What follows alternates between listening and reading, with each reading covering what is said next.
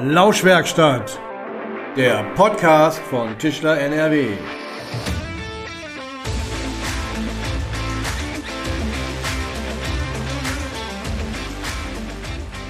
Hallo und herzlich willkommen in der Lauschwerkstatt. Mein Name ist Jens Südmeier und ich freue mich, dass Sie auch in dieser Folge mit dabei sind. Ja, wo auch immer Sie den Podcast gerade hören. Vielleicht sind Sie ja auch auf der Straße unterwegs und die Lauschwerkstatt ertönt aus der Soundanlage Ihres Autos. Ja, und vielleicht gehört das ja schon zu den über eine Million Fahrzeugen in Deutschland, die rein elektrisch angetrieben werden. Ja, und bei diesem Stichwort sind wir eigentlich auch schon mittendrin im Thema der heutigen Folge. Energiewende, Mobilitätswende, Antriebswende, das sind drei Schlagworte, die unser Mobilitätsverhalten und die Art, wie wir uns fortbewegen, in den kommenden Monaten und Jahren maßgeblich verändert werden. Das Ziel, der Verkehr in Deutschland soll bis spätestens 2045 klimaneutral sein.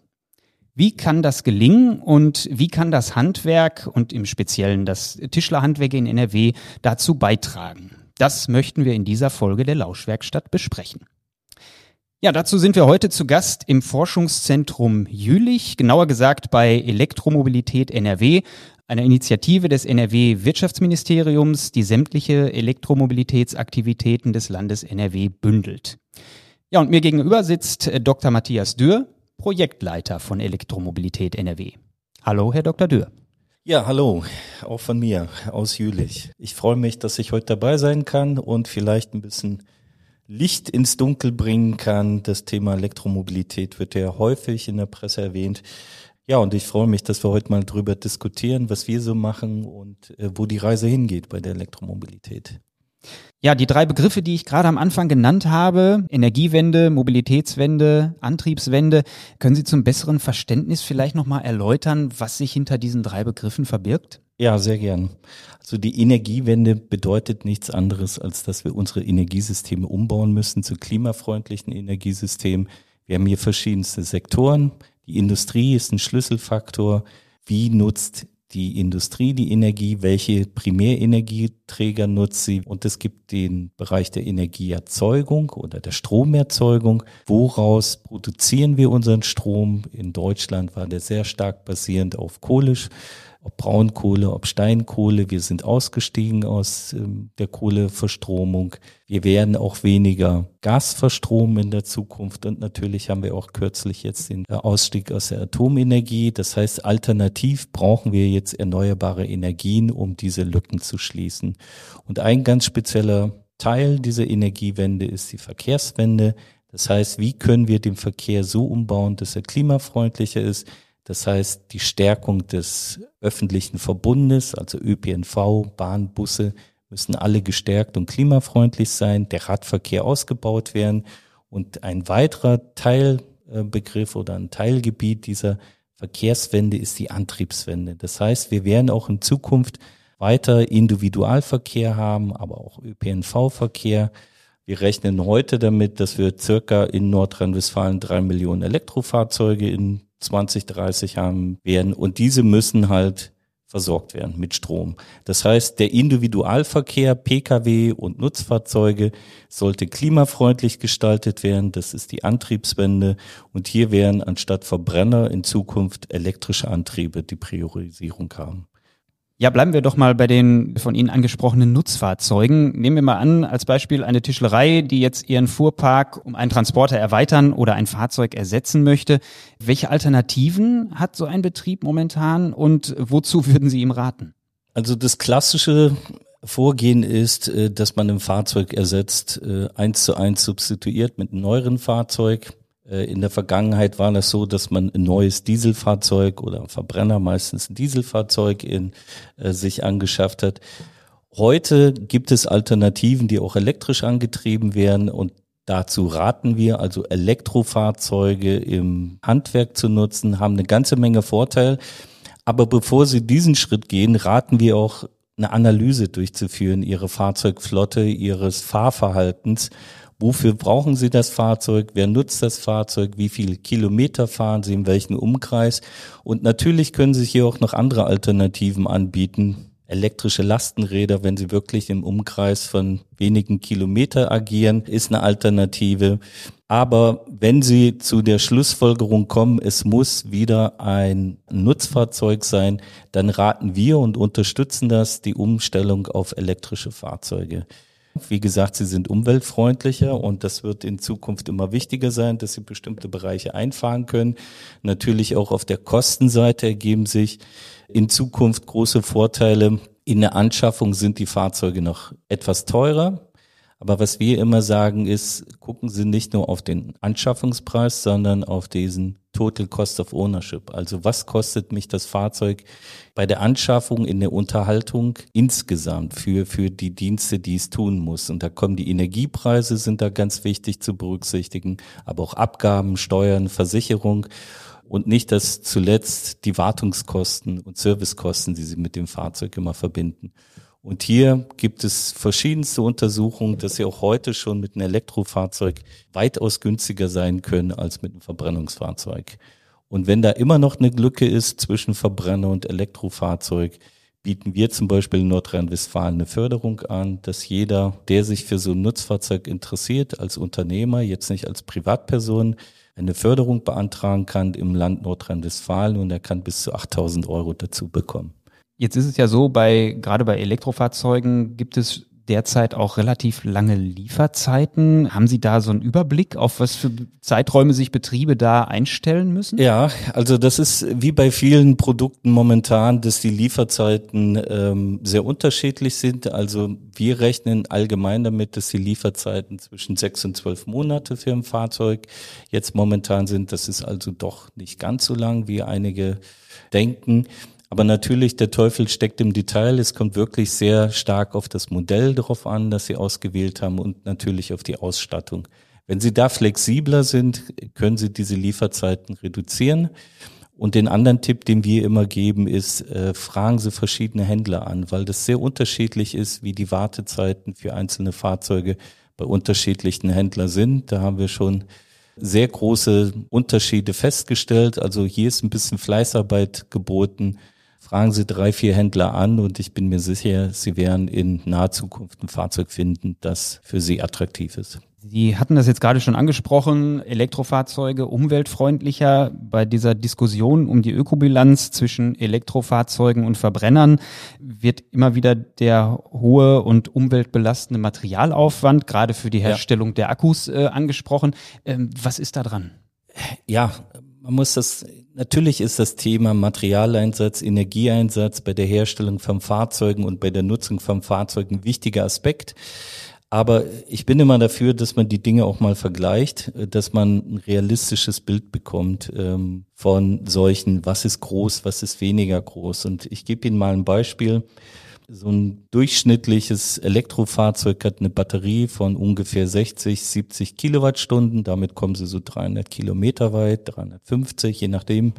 Und diese Batterie, die Herstellung ungefähr benötigt 3500 bis 4000 Liter Wasser. Ist das jetzt viel? Ist das wenig? Im Vergleich kann ich Ihnen mal geben. Zehn Avocados, wenn Sie die jetzt im Supermarkt kaufen für einen leckeren Avocadosalat, benötigen auch ungefähr 3500 Liter Wasser. Wenn Sie ein Steak essen, 250 Gramm, da muss die Kuh aufgezogen werden, leider geschlachtet, transportiert.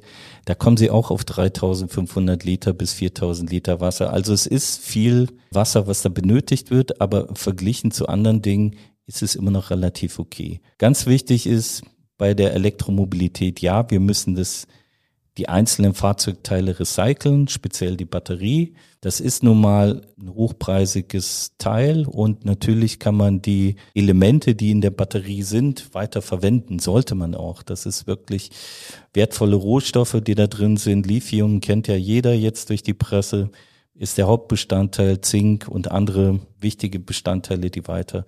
Auch bei den Elektromotoren gilt das Gleiche. Die halten sehr lang, aber wenn sie mal abgefragt werden oder das Fahrzeug entsorgt wird, dann muss das natürlich wie bei anderen konventionellen Fahrzeugen in der Zukunft so sein, dass 95 bis 100 Prozent der Materialien recycelt werden und wieder in den Kreislauf zugeführt werden.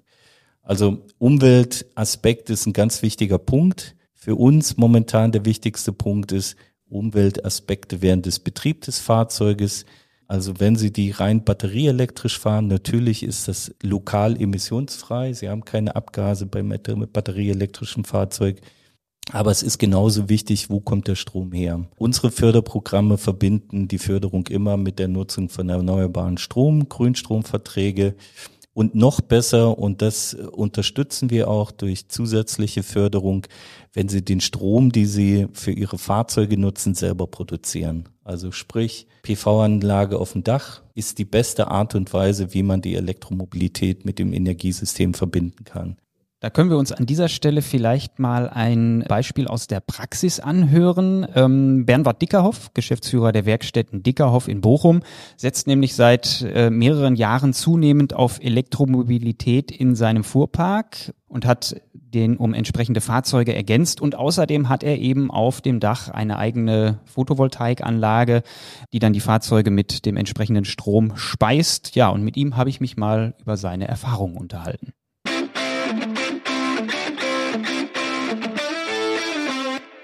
Ja, hallo Herr Dickerhoff. Herzlich willkommen in der Lauschwerkstatt. Hallo, ich freue mich, dass ich hier sein darf. Ja, Sie haben 2016 äh, äh, Ihre ersten Elektrofahrzeuge, ein Plug-in-Hybrid und einen Kleintransporter mit reinem E-Antrieb äh, angeschafft. Was hat Sie damals zu diesem Schritt veranlasst? Mich hat äh, schon immer die Möglichkeit fasziniert, emissionsfrei zu reisen wenn der Strom ökologisch ähm, hergestellt ist, also äh, Sonnenstrom oder Windstrom, dann ist das ja heute schon der Fall. So, Sie sind ja jetzt dann bereits seit einigen Jahren eben mit den E-Fahrzeugen unterwegs. Wie sind da so Ihre Erfahrungen? Wo liegen vor, aber vielleicht auch die Nachteile bei dem Thema E-Fahrzeuge? Der große Nachteil ist die Reichweite. Im Winter eindeutig schlechter als im Sommer sowohl bei meinem Hybrid maximal 50 Kilometer. Die ähm, Batterie des Kangoo von 2016 wird gefühlt schwächer. Gemessen ist sie immer noch ausreichend, äh, sodass sie nicht ausgetauscht wird. Aber auch bei den neueren Fahrzeugen, einem ähm, Citroën Jumpy, 300 Kilometer Reichweite zu erreichen, kaum möglich. 200 Kilometer realistisch. Bei unserem Volkswagen Crafter beziehungsweise dem Schwestermodell von MAN 120 Kilometer Reichweite auch ähm, kaum möglich.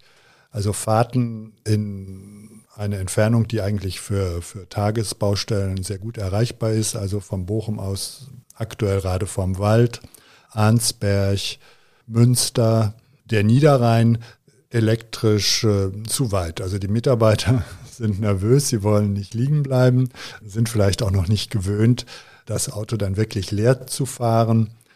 Fakt ist, wir kommen nicht ohne Dieselfahrzeuge aus. Rein elektrisch können wir unsere Arbeit leider nicht erledigen. Wir brauchen beide Fahrzeuge, was dann auch wieder zur Folge hat, dass es immer wieder morgens Diskussionen gibt um die Autos ein organisatorischer Mehraufwand, als wenn wir nur Diesel hätten. Auf der anderen Seite natürlich ein Riesenvorteil, dass die Tankzeiten entfallen, denn wenn drei Leute auf dem Weg zur Baustelle tanken, ist das auch immer eine Zeit, die man überhaupt nicht im, im Griff hat als Unternehmer, als Chef. So ist das Auto immer morgens aufgeladen und ähm, es kann losgefahren werden. Aber ein ganz wichtiger Aspekt, der auch noch zu beachten ist, ist die die Geschwindigkeit an den Schnellladestationen. Wie viel Strom kann das ähm, Auto aufnehmen? 30 Kilowatt ist sehr wenig. Die ganz, ganz guten Autos können bis zu 300, also das Zehnfache, was aber nach allem, was ich gelesen habe, in der Praxis nur selten der Fall ist, weil auch die Ladestationen das gar nicht hergeben.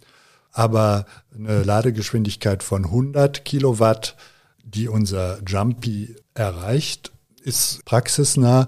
Also es muss so sein, dass ähm, bei einer Kaffeepause, Viertelstunde, dann auch wirklich für 50, 60 Kilometer Strom fließt. Ja, Sie sagten ja schon, also es erfordert dann schon ein bisschen mehr, ja, mehr Aufwand an Planung. Auf jeden Fall. Und auch eine Umgewöhnung der Mitarbeiter. Also ich ähm, mache das ja jetzt schon ab mit meinem Plug-in-Hybrid seit 2016. Ist auch ein Hobby von mir, dass ich möglichst viel elektrisch lade und da sehr viel Energie reinstecke, das immer hinzukriegen. Aber das jetzt äh, so auf die Mitarbeiter zu übertragen, ist jetzt noch ein weiterer Schritt eine neue Herausforderung, als das nur selber zu machen. So aus Ihrer Erfahrung heraus, Sie sind jetzt ja seit einigen Jahren ja schon entsprechend unterwegs. Wie hat sich denn in dieser Zeit die Ladeinfrastruktur verändert? Die normalen Standardstecker sind äh, gleich geblieben. Hinzugekommen sind Schnellladestationen. Die Folge ist, dass ich ähm, zum Beispiel an Autobahnen den Plug-in-Hybrid mit dem kleinen Stecker gar nicht laden kann. Ein neues E-Auto zu kaufen nur mit dem kleinen Stecker macht keinen Sinn mehr. Man braucht also den großen Stecker, um auch schnell laden zu können. Und was können Sie ja Kolleginnen und Kollegen mit auf den Weg geben, wenn die jetzt eben entsprechend ihren Fuhrpark elektrifizieren möchten? Das hängt natürlich von den Entfernungen zu den Baustellen ab. Entfernung bis 80 Kilometer ist Elektro wunderbar. Fährt sich viel schöner, keine Tankzeiten und äh, bei Verwendung von Sonnen- und Windstrom emissionsfrei. Also ist ja fantastisch. Aber die Lademöglichkeit am eigenen Betrieb, die ist eigentlich ja zwingend. Ja, also so eine zwingend. Wallbox äh, zu montieren, sehe ich jetzt keine äh, große äh, Hindernisse. Die sind ja auch nicht besonders teuer. Also dafür gibt's Förderungen und dann montiert es der Elektriker. Das ist irgendwie gar kein Thema. Mhm. Zum Abschluss vielleicht noch, wie ist denn das äh, mit den Kosten? Also wenn man jetzt beispielsweise mal das Thema Dieselfahrzeuge, Sie haben jetzt beides noch, Dieselfahrzeuge, Elektrofahrzeuge vergleicht, äh, wie sieht das kostentechnisch aus? Wenn man den Strom an der Werkstatt lädt, ist Elektro eindeutig günstiger. Wenn man den Strom aber draußen an den Säulen tankt, ist Diesel günstiger. Also der Strom aus dem öffentlichen Netz an den Ladestationen ist zu teuer. Ja, Herr Dickerhoff, Dankeschön für den Einblick äh, ja, aus der Praxis und ja, auch Ihnen allzeit gute Fahrt. Vielen Dank, dass ich berichten durfte.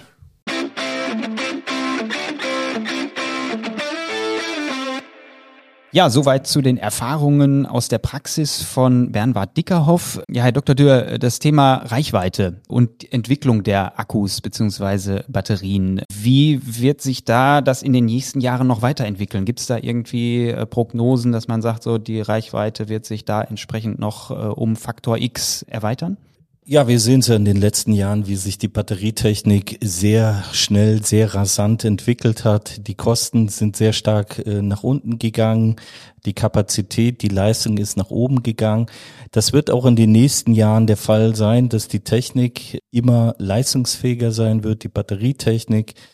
Und dazu kommt noch, dass wir natürlich auch schon jetzt in der Wissenschaft an neuen Batteriechemien arbeiten, entwickeln. Und es kann sein, dass wir in den nächsten zehn Jahren dann eine neue Generation von Batterien auf dem Markt finden werden, die noch leistungsfähiger sein wird als die jetzigen Batterien. Aber was ich versprechen kann, ist, dass die Batterieentwicklung in dem Tempo erstmal so weitergeht. Also wer hätte gedacht, vor zehn Jahren, dass die Batterien heute so leistungsfähig sind und zu den Kosten zu produzieren sind. Keiner. Und das ist ja auch eigentlich der Erfolg der Elektromobilität. Wir haben jetzt wirklich die Technik so weit entwickelt, dass sie alltagstauglich ist. Wenn Sie heute ein Elektrofahrzeug nutzen, dann müssen Sie keine Komforteinbußen mehr hinnehmen wie vor sagen wir mal zehn Jahren, als sie wirklich nur eine Reichweite von 100 Kilometer hatten und dann wirklich eine entsprechende Ladeinfrastruktur zu Hause oder in der Firma benötigten und ihre Reise auch sehr genau planen mussten, was sie mit dem Fahrzeug machen. Also die Technik wird sich weiterentwickeln. Und natürlich ist das immer ein Spannungsfeld. Also wir sagen immer, die Batterien müssen besser werden. Aber was heißt das denn? Es gibt mehrere Kenn Ziffern, die verbessert werden können. Das ist die Kapazität, also einfach, wie viel Energie kann in so einer Batterie gespeichert werden. Das ist entscheidend dann, wie weit so ein Auto fährt oder wie viel Strom in dieser Batterie gespeichert ist. Aber gleichzeitig gibt es auch noch die Leistung so einer Batterie. Also wie schnell können Sie diese Energie, die in der Batterie gespeichert ist, wieder rausholen? Also es ist wie so ein, können Sie sich einen Wassertank vorstellen, der so einen Auslauf hat umso größer der ist, umso schneller läuft das Wasser raus. Und das gleiche ist bei der Batterie auch so. Das heißt, umso höher die Leistung ist, umso mehr können sie transportieren. Das ist gerade für Transportfahrzeuge, wo sie große Massen transportieren, wichtig, dass sie diese Leistungsfähigkeit haben. Und ganz wichtig, was heute noch in den Mittelpunkt gerückt ist, ist die Umweltverträglichkeit der Stoffe, die sie einsetzen. Also gerade Batterien, sehr viel Chemie. Sie haben zwei Elektroden, Anode, Kathode, dazwischen Elektrolyt. Und dieses Elektrolyt war und ist teilweise noch mit sehr äh, viel Chemikalien versetzt, dass die Chemie, die Elektrochemie so funktioniert. Und hier liegt jetzt auch ein Schwerpunkt der Forschung, Entwicklung, dass man diese Batterieelemente und die Batteriewerkstoffe umweltfreundlicher gestaltet. Und über allen steht natürlich dann das Thema Kosten. Es nützt ihnen ja nicht, die leistungsfähige Batterie zu entwickeln, wenn die unbezahlbar ist. Also diese verschiedenen Aspekte, Parameter sind immer in der Entwicklung der Batterietechnik zu berücksichtigen. Aber um es nochmal zu sagen, ich sehe da sehr optimistisch, dass die batterieelektrische Mobilität jetzt ihren Siegeszug antritt. Und wir sehen sie an vielen Beispielen, ob das im Pkw-Bereich ist, da gibt es keine großen Alternativen mehr zur batterieelektrischen. Die größten Verfechter der Brennstoffzelle werden Ihnen jetzt auch zugestehen, dass der batterieelektrische Antrieb die Zukunft ist und auch kostengünstig von den Reichweiten den Siegeszug da angetreten hat, aber auch in anderen Bereichen, im Schwerlastbereich, große LKWs, Busse, sehen wir, dass immer mehr batterieelektrische Fahrzeuge in den Markt kommen und das zeigt einfach die Leistungsfähigkeit dieser neuen Batteriegeneration. Sie hatten es gerade angesprochen, Herr Dickerhoff äh, hatte das auch schon gesagt, das Thema Ladeinfrastruktur, auch da hat sich in den letzten Jahren ja einiges äh, getan. Und gerade als Betrieb ja. muss man da natürlich schauen, dass ich dann eben auch äh, unterwegs dann meine Fahrzeuge wieder laden kann. Ja, was hat sich da in den letzten Jahren getan, beziehungsweise ja. was wird sich da noch tun im Thema Ladeinfrastruktur? Ja, hier, hier ist es auch wieder ganz wichtig, dass man das System richtig aufsetzt. Wir sind immer davon ausgegangen und ähm, die Praxis hat das auch bestätigt, dass ein Fahrzeug eigentlich da geladen werden sollte, wo es lange steht. Also entweder zu Hause oder auf Firmengelände. Da, wo sie das nachts abstellen zum Beispiel oder wenn sie zur Arbeit fahren, irgendwo hinstellen, wo es fünf, sechs, sieben, acht Stunden steht, da können sie das Fahrzeug am einfachsten, am kosteneffizientesten laden. Das heißt, da muss ganz viel Ladeinfrastruktur aufgebaut werden. Also alle Stellplätze, ob das privat sind oder bei Unternehmen, sind wir als Elektromobilität NRW dabei zu unterstützen, dass diese elektrifiziert werden. Wir wissen aber auch, dass das nicht ausreicht. Viele Unternehmen haben keine eigenen Parkplätze für ihre Mitarbeiter oder auch für alle Fahrzeuge nicht oder sie können da keine Ladeinfrastruktur aufbauen aus diversen Gründen. Deswegen brauchen wir gleichzeitig eine adäquate öffentliche Ladeinfrastruktur. Das heißt, was heißt adäquat? Das richtet sich natürlich nach dem Bedarf. Also wenn es viele Elektrofahrzeuge gibt, brauchen wir da mehr. Am Anfang, jetzt haben wir ungefähr, Sie haben es ja gesagt, eine Million Elektrofahrzeuge, brauchen wir nicht ganz so viel. Und wichtig ist hier, dass die, die im öffentlichen Raum aufgebaut wird, relativ schnell laden kann. Also da sollen Fahrzeuge nicht fünf, sechs Stunden stehen, wenn es geht, sondern wenn es geht, sollen die in 20, 30 Minuten ihren Strom tanken und dann weiterfahren, sodass das nächste Fahrzeug da laden kann. Das heißt, hier im öffentlichen Raum unterstützen wir den Aufbau von Schnellladeinfrastruktur. Und auch dazu, Sie haben es angesprochen, gibt es Förderprogramme durch Nordrhein-Westfalen. Wir sind jetzt momentan nach meinem Kenntnisstand eins der wenigen Bundesländer, das die betriebliche Ladeinfrastruktur fördert. Also Unternehmen können bei uns einen Antrag stellen, Progress, Markteinführung, emissionsarme Mobilität, äh, sich ihre Ladeinfrastruktur zu fördern. Und gleichzeitig haben wir auch ein Programm momentan laufen, das öffentliche Ladeinfrastruktur, speziell Schnellladeinfrastruktur fördert in Nordrhein-Westfalen. Und wir wollen damit einen Beitrag leisten, dass die Elektromobilität praxistauglicher und dass sie alltagstauglicher wird. Gibt es denn da jetzt noch regionale Unterschiede zwischen Stadt und Land? Also, dass man sagt, in den städtischen Bereichen ist die Ladeinfrastruktur schon besser geregelt als jetzt in ländlichen Bereichen? Ja, definitiv gibt es da noch Unterschied. Es gibt immer noch weiße Flecken, also Regionen, äh, die dünn besiedelt sind, wo natürlich noch keine vernetzte Ladeinfrastruktur ist. Wir haben äh, vor ein paar Jahren mal eine Analyse gemacht und wir kamen dann zu dem Schluss, dass zumindest alle zehn Kilometer Nordrhein-Westfalen man einen öffentlichen Ladepunkt findet. Das ist schon mal gut. Aber das muss noch besser werden, dass nicht nur ein Ladepunkt man findet, sondern wenn es geht, einen Ladepunkt findet, der frei ist, den man benutzen kann und wenn es geht noch einen Ladepunkt, der schnellladefähig ist. Also das heißt, wir, wenn Sie irgendwo im Sauerland unterwegs sind, dann wollen Sie nicht in die letzte Ecke fahren, um dann mit 3,7 kW fünf Stunden ihre Batterie wieder zu laden. Schön wäre es da, wenn man auch einen Ladehub finden würde, wo man bequem sein Fahrzeug wieder nachlädt. Aber ja, das ist einer unserer Punkte. Wir wollen flächendeckende Ladeinfrastruktur in Nordrhein-Westfalen aufbauen. Neben der privaten ist es hier wichtig, dass wir vom Sauerland bis Ostwestfalen und in die großen urbanen Regionen ausreichend Ladeinfrastruktur bekommen. Gerade in den Ballungsgebieten haben sie natürlich auch mehr Elektrofahrzeuge, haben sie weniger private Stellplätze. Deswegen brauchen wir hier auch mehr öffentliche oder halböffentliche Ladeinfrastruktur. Und das ist so ein klassisches Feld, wo wir gern beraten, die Unternehmen, die Akteure, wie kriegt man an bestimmten Orten diese Ladeinfrastruktur aufgebaut, wie können wir unterstützen mit Kontakten, mit Fördermittelberatung, aber auch wie macht man es richtig? Das ist auch ganz wichtig. Ja. Gibt es denn da, sag ich mal, so einen zeitlichen Horizont, dass, wenn Sie sagen, es soll eine adäquate Ladeinfrastruktur ge geschaffen werden, dass man so sagt, ja. so bis dahin ist das und das Ziel gesetzt? Ja, es gibt ja einen Masterplan des Bundes, wo man bestimmte Szenarien definiert hat. Das ist natürlich, wie ich schon sagte, die, die, der Aufbau der Ladeinfrastruktur muss zeitgleich stattfinden mit dem Hochlauf der Elektromobilität. Umso mehr Fahrzeuge es gibt in der Zukunft, umso mehr brauchen sie.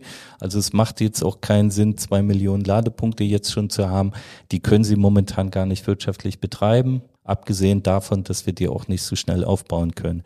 Aber es gibt verschiedene Szenarien. Das ist zum einen wieder, wo wird in Zukunft geladen, muss da berücksichtigt werden. Wenn wir davon ausgehen, dass 75, 80 Prozent im privaten Raum stattfinden werden, brauchen wir noch 20 Prozent der Ladevorgänge im öffentlichen Raum. Und dann kommt es wieder darauf an, wird da langsam geladen, wird da schnell geladen Umso leistungsfähiger die Ladeinfrastruktur ist, umso mehr Fahrzeuge können Sie da äh, laden an einem Tag. Unsere Zielsetzung in Nordrhein-Westfalen ist es ungefähr 12.000 Ladepunkte bis 2030 noch aufzubauen und da sind wir auf einem guten Wege. Sie hatten das jetzt auch mehrfach schon angesprochen, das Thema Fördermöglichkeiten, also sowohl für Fahrzeuge als aber eben auch für die, für die Ladeinfrastruktur. Kann ich denn beispielsweise auch an meinem Betrieb sagen, so ich stelle diese Lademöglichkeit auch, ich sag mal, semi-öffentlich zur Verfügung und habe ich dann nochmal zusätzliche Fördermöglichkeiten? Ja, selbstverständlich können Sie das machen. Wir raten immer, ich hatte es vorhin schon mal angedeutet, ein Konzept sich zu erstellen. Das kommt darauf an, wie groß Sie sind. Also wenn Sie nur zwei, drei Fahrzeuge haben in als kleiner Handwerksbetrieb, dann ist das relativ schnell gemacht. Wenn Sie 100 Mitarbeiter, 100 Fahrzeuge haben, dann äh, gehört da schon ein bisschen mehr Arbeit dazu, so ein vernünftiges Konzept aufzustellen. Das wird übrigens auch gefördert in Nordrhein-Westfalen, wenn Sie so ein gerade für größere Unternehmen sich mal äh, ein Konzept erstellen wollen, können Sie da auch eine Förderung beantragen. Aber ja, den Aspekt, den Sie jetzt gerade angesprochen haben, mache ich meine Ladeinfrastruktur öffentlich, auch für Dritte. Das wäre eine Fragestellung, die in so einem Konzept beantwortet wird. Wir raten immer dazu, dass man mit der Ladeinfrastruktur, die man aufbaut, die eigene Flotte erstmal laden kann, dass sie da keine Beeinträchtigungen haben, also die eigenen Fahrzeuge. Und als zweites natürlich wird das immer wichtiger für die Zukunft, auch die Fahrzeuge der Mitarbeiter, auch die privaten Fahrzeuge. Also wenn der Schreiner A in die Firma kommt mit einem Elektrofahrzeug zu Hause, aber nicht die Möglichkeit hat zu laden, Warum soll der nicht auf dem Betriebsgelände laden? Dafür gibt es Modelle, das kann man ganz normal abrechnen. Sie können den Strom verschenken ist jetzt schön. In der Zukunft wollen sie natürlich ihren Reinvest haben als Unternehmen. Solche Systeme gibt's, dass sie Mitarbeiter X dann in der Firma laden lassen. Zum Beispiel ist es auch sehr schön, wenn sie den eigenen PV-Strom haben und den günstiger abgeben können. Wenn sie sehr viele Parkplätze haben und sie da keinen Mangel an Parkplätzen, ist es auch eine Option, Teile der Ladeinfrastruktur öffentlich zu stellen. Das heißt also für Anwohner aus der Umgebung oder für andere Kunden die Möglichkeit zu eröffnen, bei ihnen zu laden. Das ist möglich. Es gibt unterschiedliche Förderzugänge für diese Punkte. Es gibt eine unterschiedliche Förderung, ob sie öffentlich oder nicht öffentliche Ladeinfrastruktur aufbauen. Die Details können Sie mit uns Elektromobilität NRW jederzeit durchsprechen. Wir haben ja, 90 Millionen Euro, die das Land Nordrhein-Westfalen in diese Technologie dieses Jahr investieren möchte, in diese Förderprogramme. Ja, mein Appell an Sie ist, nutzen Sie die Möglichkeit und stellen Sie einen Antrag und bauen Sie was auf. Sie hatten es gerade angesprochen, das Thema Mitarbeiterinnen und Mitarbeiter. Ja, da geht es ja natürlich auch ein bisschen darum, die für das Thema zu sensibilisieren. Also es geht ja nicht ja. nur darum, wie fahre ich von meiner Firma zu Kunde X, sondern wie kommen auch meine Mitarbeiterinnen und Mitarbeiter zu mir in den Betrieb. Welche Möglichkeiten habe ich denn da, ja, meine Belegschaft so ein bisschen auch für das Thema zu sensibilisieren, beziehungsweise auch Anreize zu schaffen, ich sag mal vielleicht auch so das Thema Jobrad-Leasing und so weiter, die da dann auch ein bisschen mehr mitzunehmen noch? Ja, absolut. Also wie gesagt, Sie müssen erstmal allgemein die Mobilität so berücksichtigen. Wie kommen Ihre Mitarbeiter zur Firma? Sie haben es angesprochen, es muss nicht immer der Pkw sein, der gefördert wird oder unterstützt wird. Es gibt ja auch das Jobrad, auch elektrische. Wenn man ein bisschen weiter weg wohnt, dann macht das durchaus Sinn. Wir hatten ja in den letzten Jahren den Erfolg der Pedelecs, also der elektrisch unterstützten Fahrräder hier in Deutschland. Es werden jetzt mehr Pedelecs in Deutschland verkauft als konventionelle Fahrzeuge. Das zeigt, wie attraktiv diese Technologie geworden ist. Hier kann der Arbeitgeber auch unterstützen, Jobrat oder geldwerten Vorteil, dass er da mitfinanziert bei den Fahrrädern. Und wenn wir zurückkommen zur Pkw-betriebenen Elektromobilität, ist das natürlich gerade jetzt zu Zeiten Mitarbeitermangel natürlich eine gute Sache, wenn man solche Vorteile seinem Mitarbeiter anbieten kann, dass er zum Beispiel ein Elektrofahrzeug auf dem Firmengelände lädt zu vielleicht günstigen Preisen, weil die Erzeugerpreise des Stroms günstig sind bei der Firma, wenn sie eine PV-Anlage oder andere erneuerbare Energie haben das schafft auch eine gewisse Mitarbeiterbindung und äh, Wertschätzung des Mitarbeiters.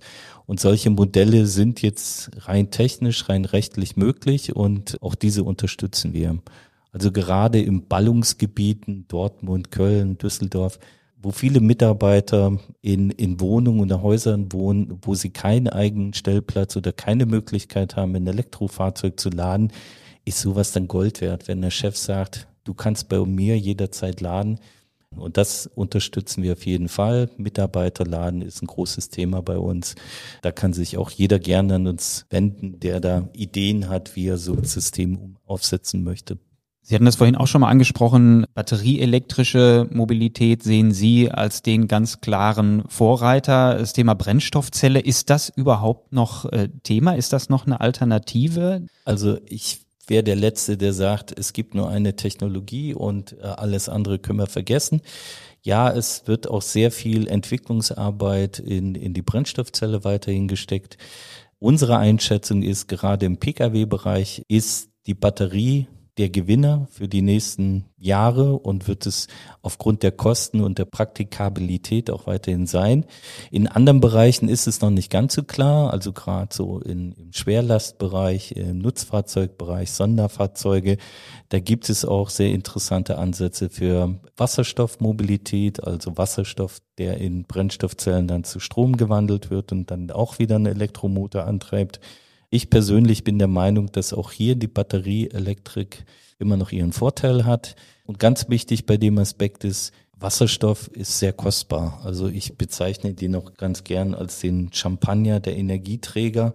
Er ist halt äh, nicht so groß oder nicht so stark vertreten momentan. Er ist auch äh, teuer in der Herstellung, im Transport. Und den brauchen wir in anderen Bereichen noch viel dringender als in der Mobilität.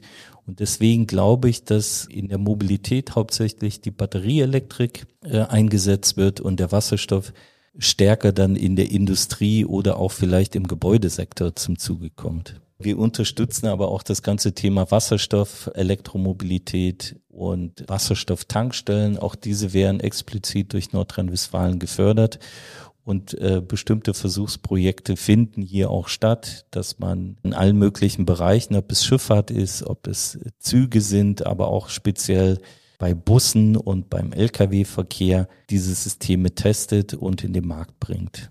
Ist denn, sage ich jetzt mal, so ein Wasserstofffahrzeug für, für eine Tischlerei jetzt momentan eine realistische Alternative? Also beispielsweise äh, haben wir neulich von einem Betrieb gehört, der sich eigentlich für ein Wasserstofffahrzeug interessiert hat. Das sollte aber irgendwie 200.000 Euro kosten. Er hätte 80 Prozent Förderung bekommen, ja. bekam sie dann nicht. Die sind sehr teuer. Warum sind die so teuer? Und ähm, ja, ist es wirklich eine, ist es wirklich eine Alternative? Ja, die sind so teuer, weil die Brennstoffzellen speziell, die in dem Fahrzeug verbaut werden, der Wasserstofftank, das ganze Wasserstoffsystem noch relativ teuer ist. Die Systeme sind auch noch nicht so weit entwickelt, dass sie in Großserien gebaut werden. Das ist nochmal ein Punkt, warum sie so teuer sind. Und meiner Meinung nach sollten Handwerksbetriebe sich auf batterieelektrische Mobilität konzentrieren. Es gibt einige Versuchsprojekte, wo man Wasserstoffmobilität testet. Das ist A noch nicht technisch ausgereift und B, glaube ich, die Kosten sind verglichen mit der batterieelektrischen weitaus höher. Sie haben ja die Preise genannt.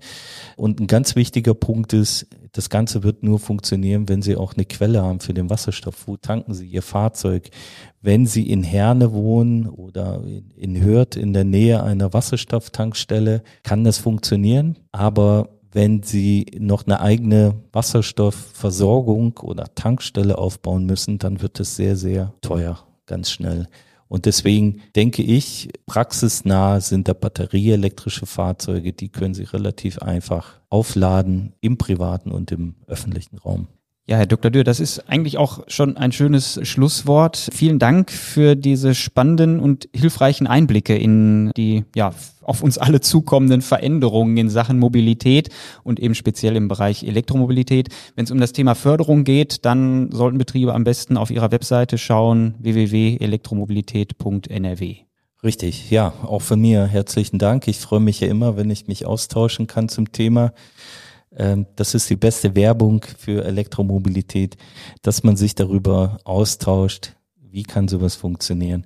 Und ja, wir sind jeden Tag da, Sie zu unterstützen. Wenn Sie als Handwerker eine Frage haben, kommen Sie auf uns zu. Die meisten allgemeinen Fragen finden Sie sicher auf unserer Seite eine Antwort.